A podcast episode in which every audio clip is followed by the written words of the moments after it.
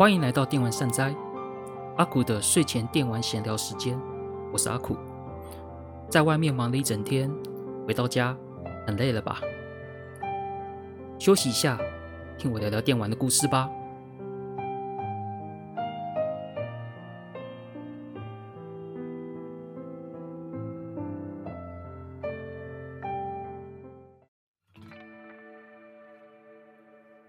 大家好，欢迎来到阿苦的睡前电玩闲聊时间。我是阿苦，今天第十一集的主题呢，嗯，我就先不要讲，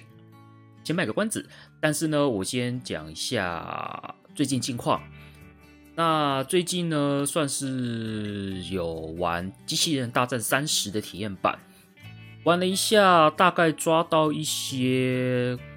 感觉，就是。制作公司想要做一些特别的变化，不过整体的玩起来还，我自己觉得跟之前玩的 VT 跟 X 的差异并没有很大，大概是因为只有打四关吧，对，所以说玩起来的感觉其实并没有现阶段没有那么的那么的特别，但是对于机战来说，我个人很喜欢机器人作品。多年了，从幼稚园、国小、国中就喜欢机器人作品，然后机战也从国小开始接触到现在也二十几年，所以对我来说这个系列一直给我有比较特别情感。所以《机器人大战三十》这一款那个三十周年作品，我多少还是期待的，也希望说这款游戏能够给我一种不同的感觉，至少就体验版来说。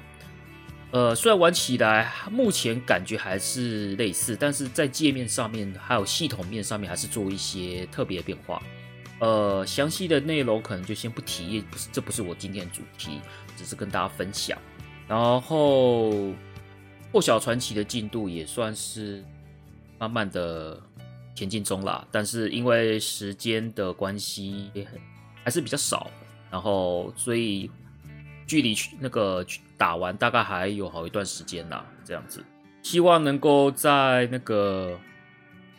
激战三十出来之前能够达到一定进度，因为 PS 四还是有很多想玩东西，但是卡在就是玩的时间比较少，所以推进度都推不多的状况下，这样子，所以说。在这段期间，可能就是除了我的 Podcast 的稳定量产之外呢，也希望就是说，在自己的玩 PS 四这款游戏的部分，能够可以说时间能多一点啦，尽量多，尽量多多安排调整一下自己的那些时间，因为有时候就呃，就真的比较难排啦。一当然也有一部分可能是因为自己一些做一些杂事，结果浪费掉时间也说不定。啊，这些都是自己的课题啦，近况大概就是这样子，所以我和我现在还是会期待《激战三十》的发售，大概在月底嘛，十月底。对，发售的时候呢，我就会开始直播，然后会在我的 YouTube 频道直播这款游戏。如果有兴趣，到时候有兴趣的那个听众，也可以来我的 YouTube 频道来看，这样子。好，这是近况的分享，然后接下来我们来讲一个。我们来讲前言吧。今天到底要讲什么游戏的主题呢？话说之前，我们来回到九月二十四号的时候，在那个那个时候是刚好是任天堂的直面会，然后那一天就是当然啦，任天堂直面会发表了不少作品。当然啦，大家可能会比较开心的或惊讶的，像那个《Bayonetta 三》《魔兵惊天录》。又或者是像《萨达无双》又有新的 DLC 的内容了，然后我自己也很期待的那个 Square Enix 的《三角战略》的这款作品的发售日也有公布了。其实里面的消息大概就是，我有一些我期待作品都有陆陆续续的有比较进一步的消息。其实看完也算是蛮满足的，对。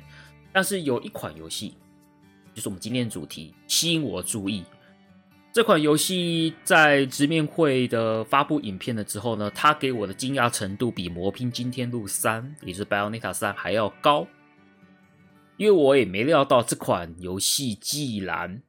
重置了，是什么游戏呢？答案是《雷莎初级》（Akudolaser）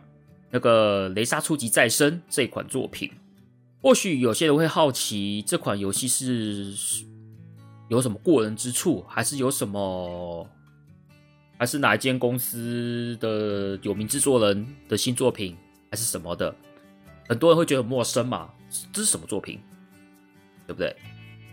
这一款呢，其实是个老游戏的重制，它是在一九九零年，在超人刚发售的时候，由五重奏这间五重奏这间公司所制作，然后由 Enix 发售的一款动作外加经营要素的游戏。然后在那那一款游戏在当年也算是有一一点的小知名度。然后我自己也有去玩过，虽然我没有过关啦，因为这款游戏在动作游戏的上面，其实虽然不错玩，但它的动作的那个攻攻击方式可能不并不会像后来出的那几款动作游戏那么的丰富，对，所以难度很高，难度很高，所以我并没有打到过关这样子，但是我大概打到中盘吧，对，它算是一个还蛮有意思的作品。当然之后也有出在超人这台主机上面也有推出过二代，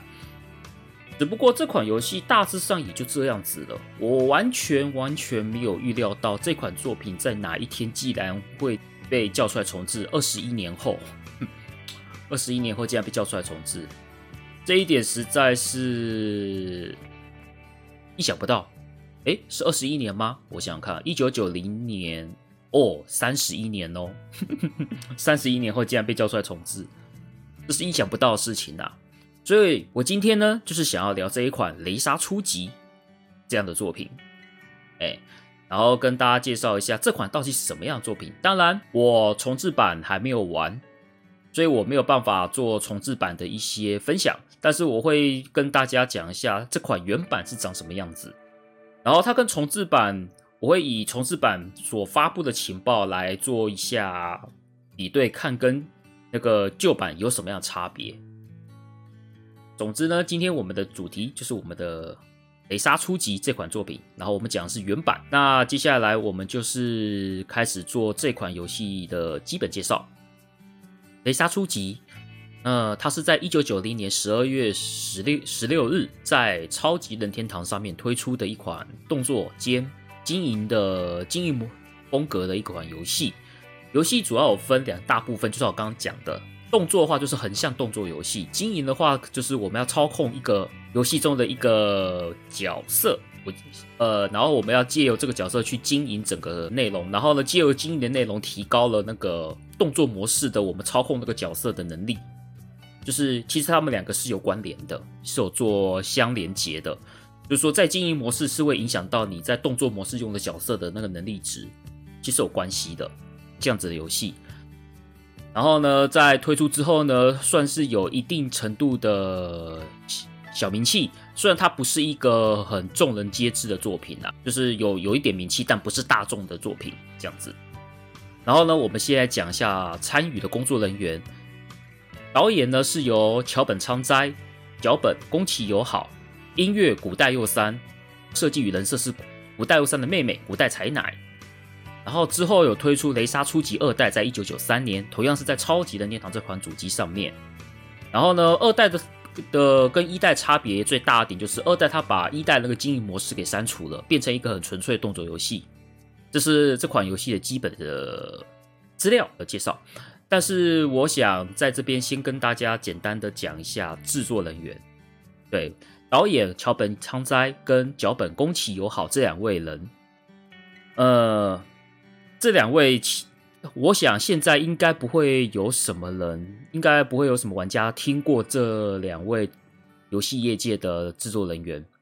应该很陌生。古代佑三的话，现在还是日本很一线的那个游戏音乐作曲家，他最有名的就是伊苏。在法尔康时期的制作伊苏的音乐，然后呢，后来独立创造出了《格斗三人组》，还有《世界树迷宫》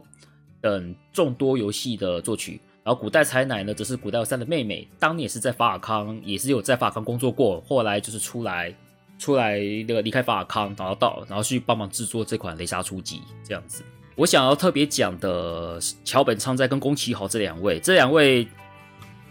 其实是一个很厉害的人物。为什么？法尔康的名作《伊苏》，这两位就是创作《伊苏》的神父。桥本昌哉是负责《伊苏》的城市方面的设计，然后呢，宫崎豪是负责《伊苏》一二代的那个脚本。他们两个在法尔康时期，对，没有错，他们两位也是曾经也是法尔康的员工。也就是说，我们在这款游戏的制作人员全部都是法尔康出身的创作者。但这又是一个故事了。但我们今天就先不提这些故事。总而言之呢，这款游戏里，这款游戏的开发人员都是法康出来的工作人员。然后桥本跟宫崎又是创作伊苏。可以说，现在的玩家都还认识的这款作品，或许会觉得奇怪。伊苏这款作品是法康的，没有错。伊苏那个作品是法康的，但是里面的制作人员大概也换了不少了。这一点有可能就是我们哪一天，我们可能之后来讲法尔康的这间厂商的时候，你就会讲，我们可以讲到法尔康，它不是一个让创作者很展现自己的舞台的一间公司。当然啦，这个今天不是我们重点，但是只是想要跟大家知道，这款雷莎初级的游戏，这款作品其实是伊苏的生父所创造出来的作品。对，就这样子。之后呢，可能有一集来讲法尔康，或是有一集来讲这间五重奏这间公司，其实他们之间跟法尔康有很深的渊源。但是要讲完这个渊源呢，就是一个主题了，所以我们就之后再谈。只是先让大家知道一下，顺便让大家吊吊胃口。对，如果有兴趣，如果对这段故事有兴趣的话，可以到我们的 Apple Podcast 留言，或者到我们的脸书粉丝专业电玩善哉留言。你可以跟我们讲，你们想知道这个故事的话，我会把这一段的内容，就是说优先去做准备。如果你们有兴趣的话，就是想要听五重奏这一间由法前法尔康员工出来。创立的故事，又或者想听法尔康的这间公司的一些故事，就是如果想要听的话，可以欢迎到粉丝专业或者是 Apple Podcast 留言跟我们讲。有观众愿意回馈给我的话，我就会提早准备这个主题，因为我现阶段并不还，我现阶段的预定这两个主题并没有放在我的预定单呐，但是就是去看那个听众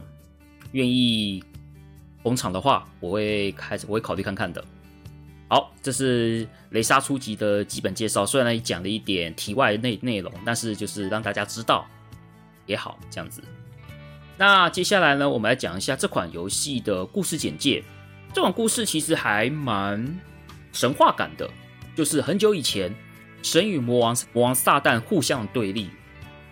然后呢，撒旦想要统治由神管理的地上世界，所以那时候地上世界是由神保护着。但是呢，撒旦发动了攻击，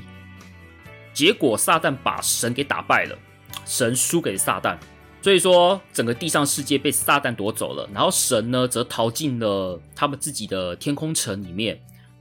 去做休养恢复，然后下了结界。他把天神将天空界下了结界，然后不会让撒旦他们闯进来。然后呢，神也在这个天空城里面休养生息，然后让这个神的力量恢复之后呢，想要再出来再把撒旦打败，这样子也进入了很长一段时间的休养。数百年后呢，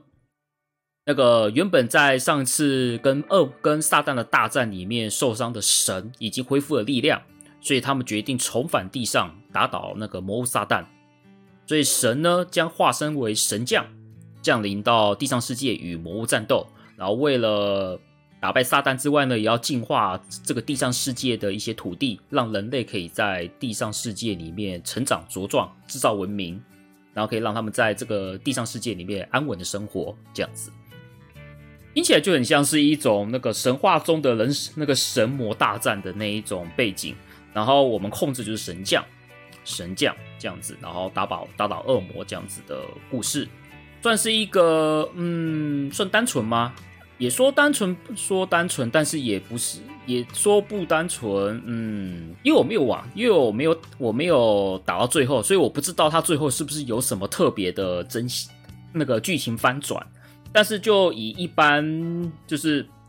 主要的介绍内容，就是我们操控神将打败打败恶魔，就是这样子，算是比较很直接的善恶二善恶二分法的这样子的结构去进行故事。那在那个年代，在以前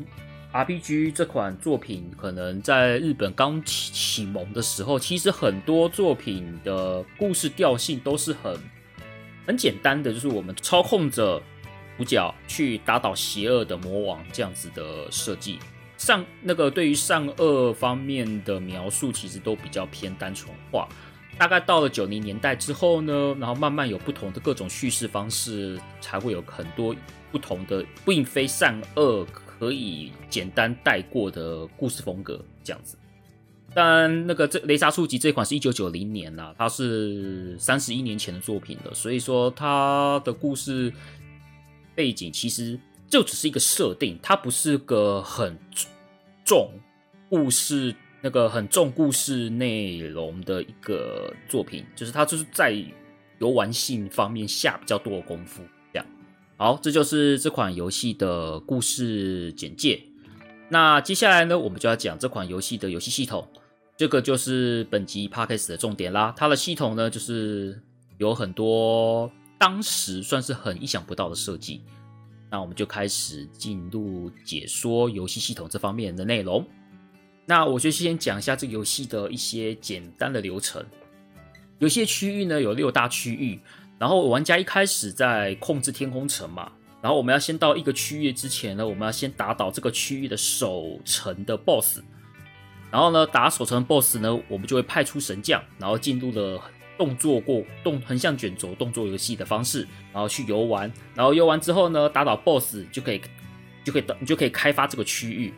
然后呢，这个区域开发区域的话，就是你可以进，你就在这个区域里面做一些建设啊之类的东西。然后等到开发到一定的程度的时候呢，你就可以解锁这个区域里面的那个另外一个 boss。另外一个 boss 可能是在有一些特定的这个区域里面特定的地点里面，其实有隐藏一些魔物在里面。然后你去打倒这个魔物，一样就是打倒魔物的部分，就是进入了动作过关的。横向卷轴的那个模式去打倒 BOSS，然后打倒 BOSS 之后呢，就可以得到一些事件用的道具。然后呢，这个道具有可能会在可能会在下一个区域那边会需要用到的东西也说不定，或者是说打倒这个怪物，打倒这个怪物拿到的道具，也有可能就直接在这个区域里面需要用到，必须要用到的那个东西。反正就是，总之呢，这个东西就是事件道具，就是第二个。就是区域的第二个 BOSS 所打倒的东西，大部分都是事件道具之类的东西，这样子。然后呢，当一个区域里面两个 BOSS 都打完了，因为一个区域大概会有两个 BOSS，一个就是就是我刚刚讲的，一个是守区域的，一个就是区域里面的一些隐藏地那个密那些地点里面会有的 BOSS。打倒之后呢，然后建设完了，你就可以到下个区域去了，以此类推，最有六个区域，打完就全破。就是先这样，大概就是这样子的概念，这样子。那我们就简单先讲一下游戏。这款游戏有两个大模式嘛，一个叫神将关卡，神将关卡模式，就是另另一个就是所谓的天使经营模式。详我会在这，我会待会就会在某个模式解说里面讲讲一些比较详细的说明。那接下来我们就开始讲它的一些这两个模模式的一些比较详细一点的。介绍这样，神将关卡模式呢，它是就是我刚刚讲，就是我就是我们在基本介绍里面提到的，它就是动作过关模式，很简单，就是你操控神将，然后过关打 BOSS，就是最简单的那个内容，很好，很简单易懂。在那个横向卷轴动作模式里面，就会有一些机关啊，会有一些小兵啊，会来闹你啊，然后然后战场上，然后战场上面呢，关卡里面呢也会有所谓的补血啊，或是。或是一些回魔法值之类的东西、道具之类的东西，然后走到底之后呢，遇到 BOSS 打赢就结束，其实就很简单。然后神将可以使用魔法，他的魔法的取得通常有来自说迷宫，就是所谓的关卡关卡里面有的那个魔法，或者是说你去经借由天使经营模式里面去跟去跟人类人，就是所谓的信仰的村民供奉给你的东西，其中也有魔法卷轴这样子，所以可以从村民供奉跟关卡关卡里面的类似宝箱的东西取得这两种方式。然后使用魔法的方式呢，就是按上攻击就可以使用了。魔法有分火焰、流星雨、光球、冲击波等等这四种，这四种为主。我自己是比较习惯用流星雨啦，哎，比较简单，哎，又比较方便，我自己觉得啦。哎，神将模式其实就是很单纯，就是一个动作游戏的观观点，就这样子去去那个进行。天使经营模式的话，可能就需要讲比较多的内容。那我们待会我那我们就接下来接下来就来讲天使经营模式是怎么样的方式。天使经营模式呢，呃，我自己又称这个模式为“上帝也疯狂”模式啊，不知道怎么搞的，我就脑中突然就想到这样子的想法，所以我就这样子形容的。那天使模式是怎么一回事呢？首先呢。我们在进入一个区域的时候呢，就是我们就像我们前面讲的，打倒这边的区域的守将 BOSS，我们才可以开始做建设。那我们打赢那个守将 BOSS 呢之后呢，这个区域我们就可以开发了。我们在开发的初期的时候呢，会有什么都没有，然后中间会有一个就是类似神殿，也就是所谓的人民人民的信仰所。我们会以一个信仰所，然后周边都是。什么都没有的状态去进行开发，当然每个地形里面所所有的地形都不太一样。我们就是先以那个神殿为中心，然后慢慢开发道路、那个房子、农田等等的建设，然后让村民越来越多，然后增加信仰值，然后信仰值只要只要信仰应该说是信仰人数，信仰人数只要一提高到一定的数量的时候，我们的神将能力就会提升。这是最基本的那个经营模式的概念。然后我们第一件事情就是我们要先开路嘛，因为一开始就有一个神殿，然后四周可能会有一些树林啊、沼泽啊、河流啊、沙漠啊之类的这这些这些地形，然后阻隔我们没有办法继续发展出各种建筑物跟田之类的东西。所以我们所以呢，天使可以利用一些气候。的那个方式去帮助人类可以那个顺利的建设自己的建筑物跟文明或稻田之类的东西。那有哪些方式可以那个？我们可以利用哪些气候方式去帮助这些人呢？然后有分第一个落雷，落雷这个东西就是闪电啦，闪电，闪电主要的能力主主要的那个功能是劈树岩石。这些地形可以将原本被树木挡住的地方，借由闪电一劈，整个变成平地，这样子就可以开路了。所以这是闪电。第二个是下雨，下雨的话是怎么样的？下雨的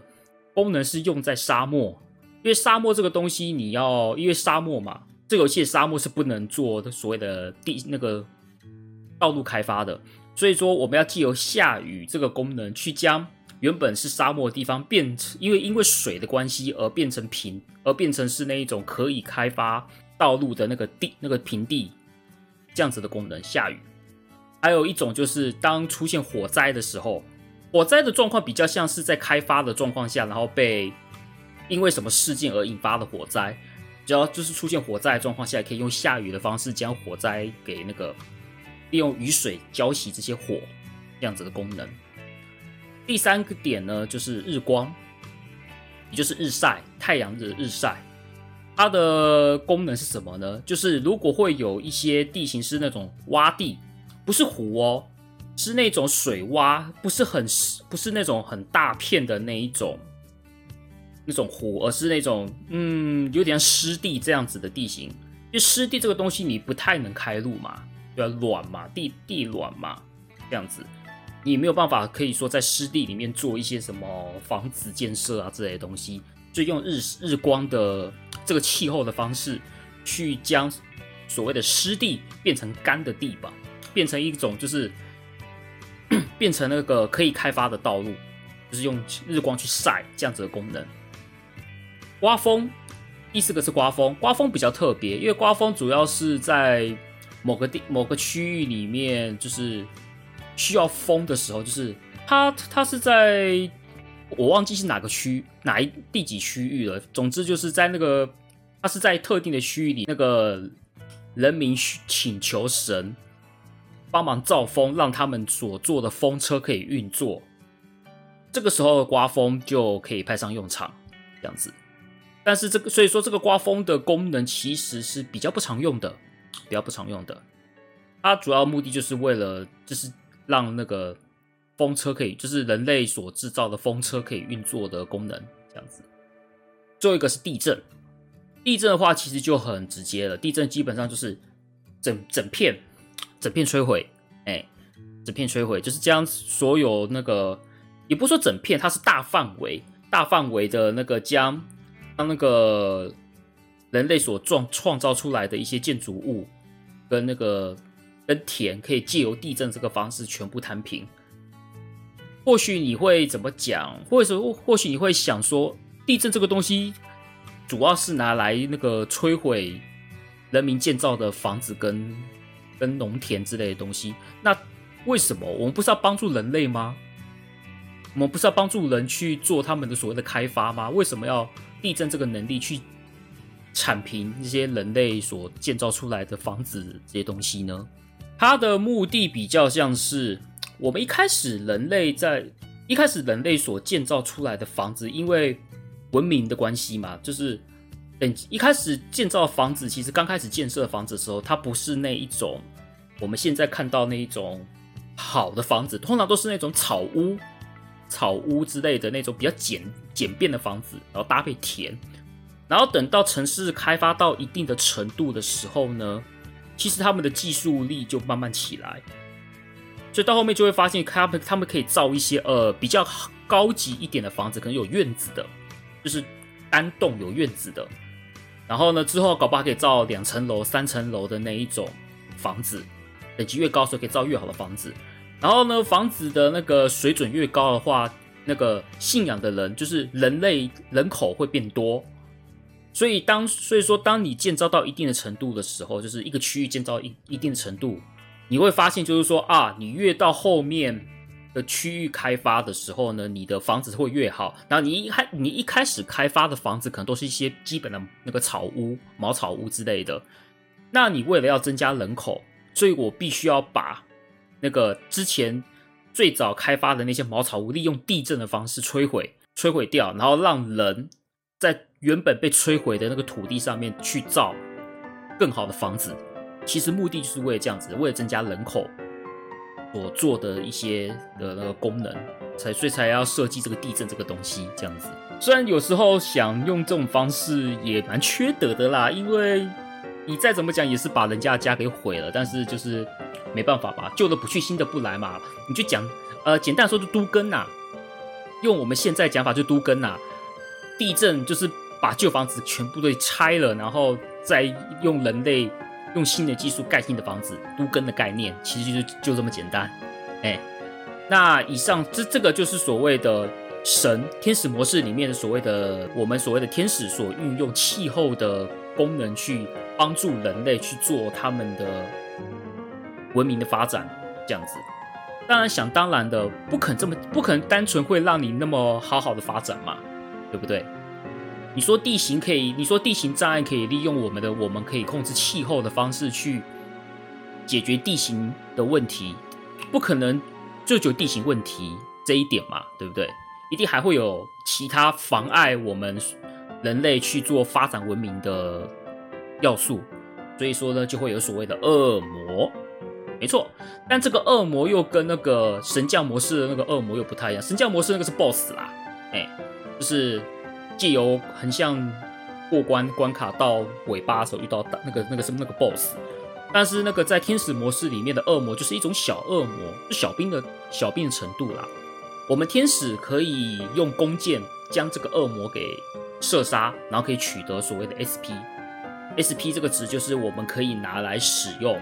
天气运用的那个所消耗的那个值，那个数值。其实 SP 就某种程度是就是 MP 的意思，MP 就是我们每次需要用所谓的刮风啊、下雨啊，或者是日晒啊，其实使用这些天气改变地形都是需要消耗 SP 的。但是我们要取得 SP，就是借由打这个恶魔巢穴的恶魔，或者是放着时间放，就是放着它会慢慢恢复，但是打敌人会比较快，这样子这样子的方式，所以会有恶魔这个东西，恶魔巢穴。当然，恶魔巢穴里面所生产的恶魔呢，它会破坏人的人的房子，也会破坏人人人类制造的田，它也会把人人类给抓走，它会让你减少人口。所以说，我们不但要协助人类去创造他们自己的文明跟那个建筑物之外，我们还要去保护人类，不要被人类的建设不要被那个恶魔给破坏，这样子。所以我们要。然后去监视，看这些敌人会不会去侵扰。如果敌如果那个魔物巢穴魔物跑出来之后，我们要赶快去用弓箭打倒他们，保护这些人类的安全。这样子。但恶魔巢穴的话，它可以，它其实是可以消灭的哦。怎么消灭呢？很简单，就是我们先开路。我们一到了一个新的区域的时候呢，中间中间就是你不说中间啊，就是我们我们的那个。起点是一个神殿，然后接下来我们先去看这个区域里面有没有那个魔物巢穴。魔物巢穴它是一种那个有点像黑色魔法阵的那种样子，一个圆形的那个图案，然后它魔物就会在这个魔法阵里面生出怪物来。我们要消灭这些黑色魔法阵的话，要怎么做呢？就是我们先开路，就是我们第一件事情就是先把路开好，开在那个能够。魔魔物阵型的那个、那个、那个位置，但中间的过程可能要去借由闪电啊、下雨啊、日晒啊，将道路开拓起来。这些过程那那是要做的。然后呢，将路路开到那个恶魔巢穴的那边的时候呢，我们就等待人类出来出来活动的时候呢，他就可以到这个魔物巢穴里面用驱魔的动人人类会用驱魔动作，可以将魔物巢穴给。破坏掉被破坏的魔物巢穴呢，就不会生产恶魔了。就这样子，就是用这样子的方式去去破坏这些巢穴。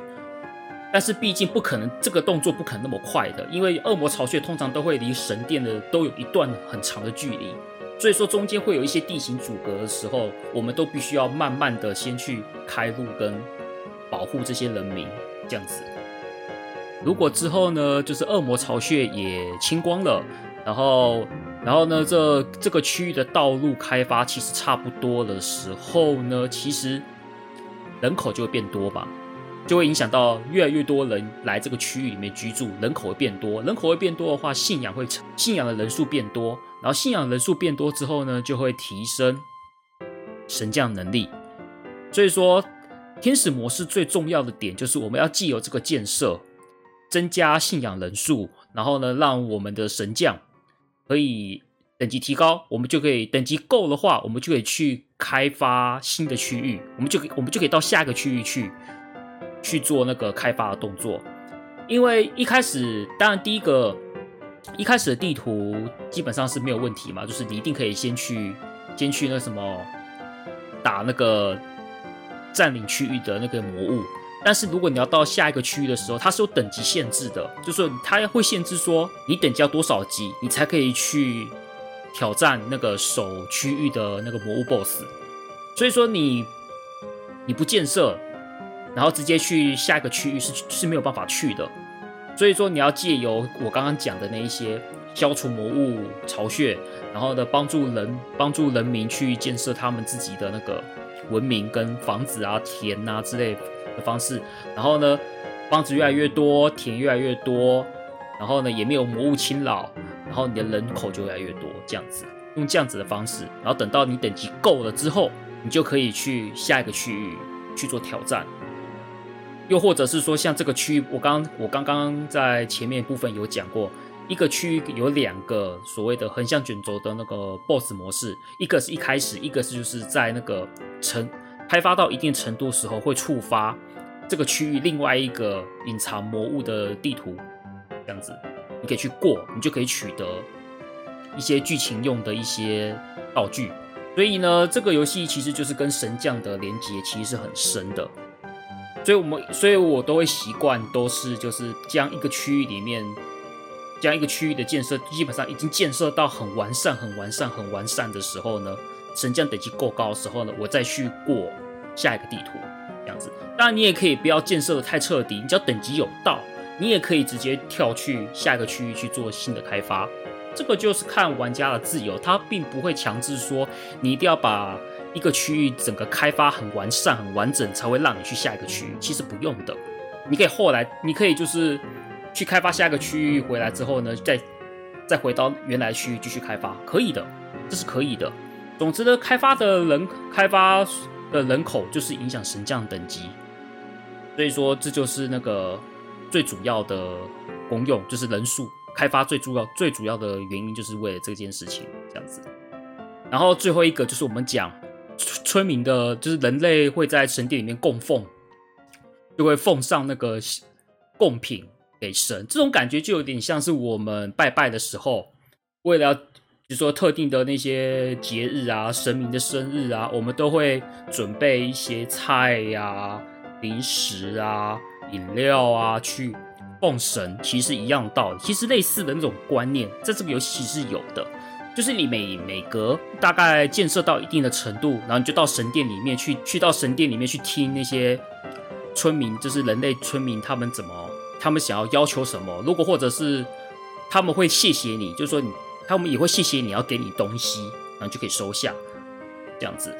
比如说像他们会给你的东西，其实有一些。当然，剧情类的那些东西就特是有特殊条件的。但是如果是一般，就是单纯的在建设一定的程度的时候，他们会供奉给神的物品呢，像是有爱心啊，加命的，爱心是加命的。然后呢，魔法也有也会供奉魔法卷轴，你可以增加魔法值，在那个在那个横向动作模式里面可以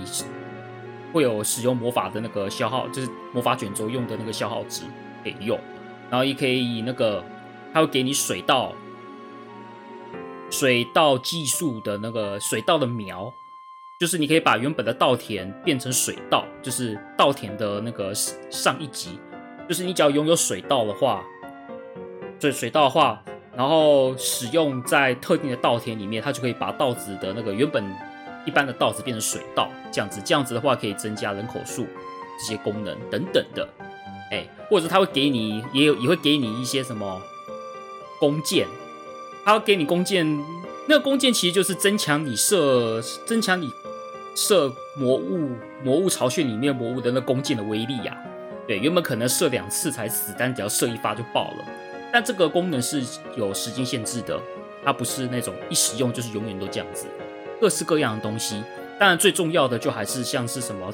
剧情跟那个故事进行有关系的刀剑，比如说造桥技术啊。你要建造到一定的程度，然后触发到一定程度的那个什么村民的一些标准、一些条件，就可以得到造桥技术。你得到造桥技术之后，你就可以造桥。这样子，这是事，这是这是偏向事件上那个村民的给你的贡品。这样子，所以说以上以上我讲这么多，其实就是天使模式里面的一些系统的介绍玩法。其实听一听，其实还蛮 蛮杂的齁。对，其实天使的模式其实反而是玩家花最多时间在这游戏上面的部分。对，是经营模式在这边，然后就可以要你要随时的去看那个建造的状况啊，魔物的状况啊，人类人类目前所谓开发的状况，然后借由这个状况，然后去记得去领贡品啊，又或者是之类，或许赶快去领一些剧情上面的拿剧情上面的贡品，而且这些贡品有时候。很重要一点，这个贡品有时候还会，比如说你拿到一些拿到一些剧情贡品，你在这个区域是用不到的，你要到下一个区域或者是下下区域，或许有可能会用到。所以这些东西其实都是蛮细致的，剧情贡品这个东西尽量不要错过，这样子。而且有时候这些贡品条件其实不会明讲，所以其实是蛮需，就是所以说这个游戏需要攻略的地方，就是你要如何去拿到这些游戏进行重要剧情上面的贡品的拿法。是这款游戏比较需要靠攻略的地方，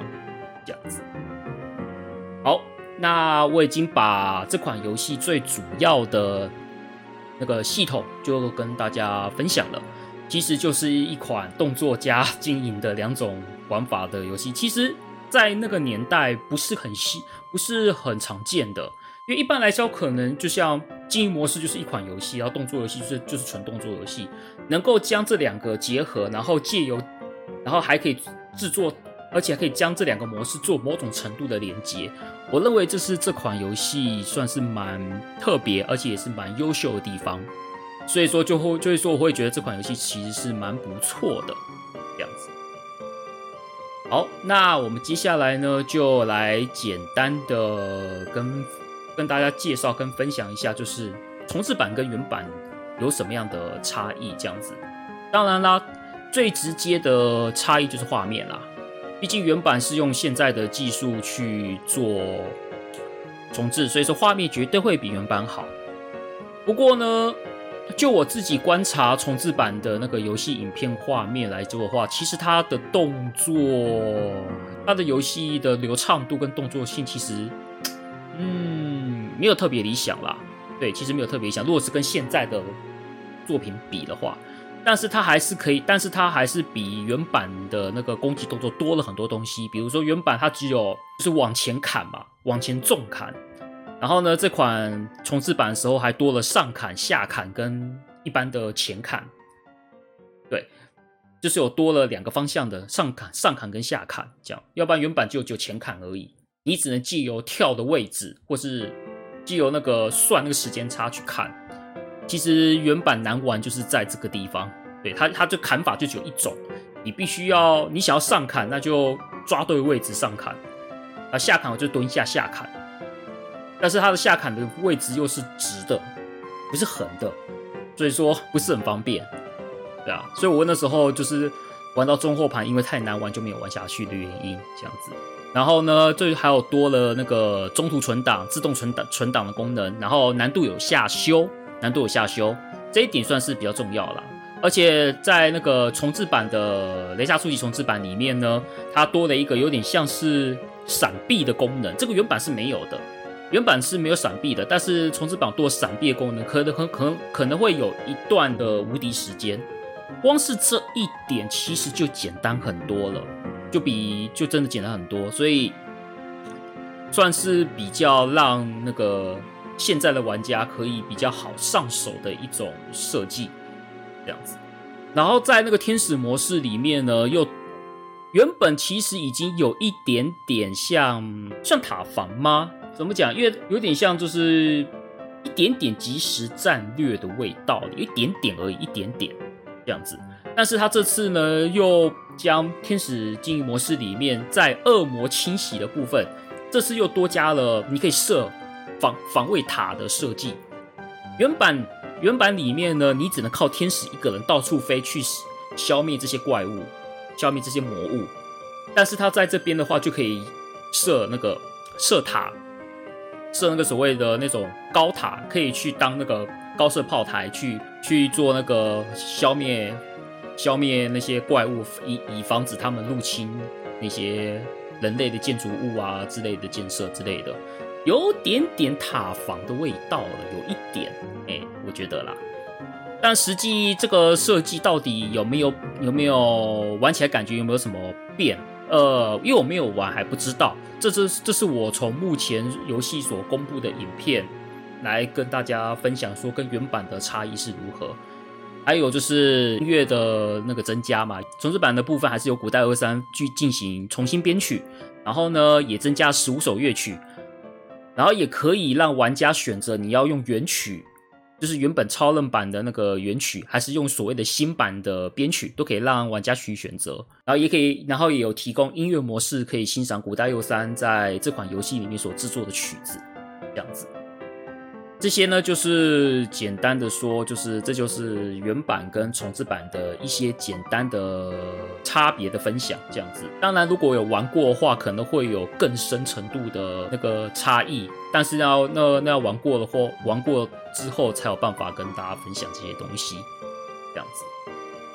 接下来呢，我们来讲一下跟雷莎初级相关的一个趣闻。这款作品哦，这款作品的音乐居然让当年史奎尔制作 Final Fantasy 四的音乐小组感到吃惊，而且他们听到那个古代又三的那个雷莎初级的音乐呢，甚至把他们目前在开发 FF 四的的那一些音源驱动程式跟音色重新制作了一次，也就是说整个修改了，因为他们认为他们当初他们那时候在开发 FF 四的音乐跟古代 U 三的雷莎初级音乐相比，根本就档次差太多了。所以说呢，他们听到雷莎初级的音乐之后呢，觉得这样不行。所以说，我们决定要把音乐的部分再重新制作一次。所以当时当时负责 FF 四音乐的植松伸夫先生，也是也是 Final Fantasy 系列的作曲家，植松伸夫负责一到一到十吧，哎，好像是吧，对。我不知道直松的话，我反直松是至少我确定一到六都是直松啦。对，期待以后的话，可能十三不是嘛，十五不是嘛，十二不是。那网络版我不晓得，所以说可能七到十可能也是直松负责的这样子。总之，他就是对直松伸夫对 FF 来说也是相当重要的一名一作曲家这样。他看到古代右三雷莎初级的音乐的时候呢，也感到非常震惊。然后他也讲了一句话，这句话是呢，他说雷莎初级的音乐在音乐界算是一个事件。他讲出这样子的评价，这也代表就是说古代又三在雷莎初级的演那个音乐的表现，可以说连业界同样都是作曲家的业界都感到震惊。然后呢，游戏评论家三下章也讲到这一点，他评论。雷莎初级的音乐呢，就是他说雷莎初级这一款游戏毫无疑问，这是交响乐的效果。他也评论出这样子的评论，因为当时超任，因为超任终究是卡夹主机，虽然它已经是十六位元主机里面音效算是蛮好的一台了，但是终究比不上用 CD 去做表现。所以说，再怎么你再怎么创作。那种音乐，你在进入那个超任这个系统的时候呢，你终究还是要做一点音源的取舍。所以说，没有办法重现说那种完美的现场演奏或者是 CD 音源那种表现。但是古代又三可以利用它完美的音乐音源的控制跟压缩技术，去把这一款雷莎初级的音乐表现出可以有交响乐团音乐的味道。这一点也可以看到，古代又三对于用简单的音乐组合就可以搭配出如此优秀的那个音乐表现，这也是古代又三会被誉为大师的让人印象深刻的原因。这个呢，就是雷莎初级里面的一个小趣闻。我是我怎么知道这个事情的？则是在那个 Tokyo Esport High 这一个有点像是。算是电竞平台，就是有点像是电竞为主平台的一个 YouTube 频道里面，它有一个专栏叫做“电脑电脑人类”，叫电电脑 Human。电脑 Human 这个影片专栏里面呢，它会选选出一些在电子游戏里面很重要的一些人物，包含制作人、音乐家、电竞选手。或者是等，或是游戏制作者等等的，他们会做一个大概四分多钟的一个短访谈，去访谈这一位人物，然后做成影片。其中有一个就是古代又三，古代又三也有参与这一个专栏影片的一个访谈，虽然很短，它里面就有提到雷莎初级。对，他说那个时候就是九六，他说那个时候的 FA 音源只有六个音，六个音源。他说我要怎么样在六个音源里面模拟出交响乐团跟跟 Bank 的那种表现，他说这是这就是他的一个拿手的技术。然后直松生夫讲的雷莎初级的音乐在音乐界是一个事件，也是在那个访谈里面讲出来这样子。还有山下章的评论也是，所以我才我看到这一点才知道，原来直松对于古代右三的评价是如此之高。所以古代右三在雷莎初级的音乐表现，尤其是在天使经营模式的时候的那一种。交响乐的表现其实是蛮不错的，我自己是还蛮喜欢的。然后，但是在动作模式的时候，就变得是比较摇滚，就有比较摇滚的味道。对，然后在天使经模式就比较那种静态的交响乐那种感觉，那那种那种感觉这样子。有机会是可以去听听，虽然说这款游戏如果是原版的音乐，以现在比起来，当然啦，因为现在的科技很进步，所有的音乐都可以直接用交响乐团去直接去演奏，直接重现。但是在那个年代，在卡夹系统那一种容量限制很大，然后音源表现有限的时代，可以说可以说有这样子的效果，可以算是非常厉害的。以上呢就是我对《雷莎初级》这款游戏的介绍跟分享，不知道大家听完感觉如何呢？所以我最后呢还是跟大家总结一下一些《雷莎初级》的一些讯息。我们我们先以原版来说，原版的话呢，如果你想要玩原版。之前在 Wii 的虚拟频道上面其实是有购买，可以购买下载的，但是因为虚拟频道 Wii 版已经停止服务了，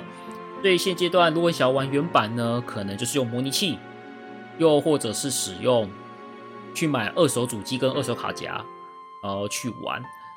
不贵啦，二手市场这款游戏是不贵的，要买其实不用花不用花太多钱，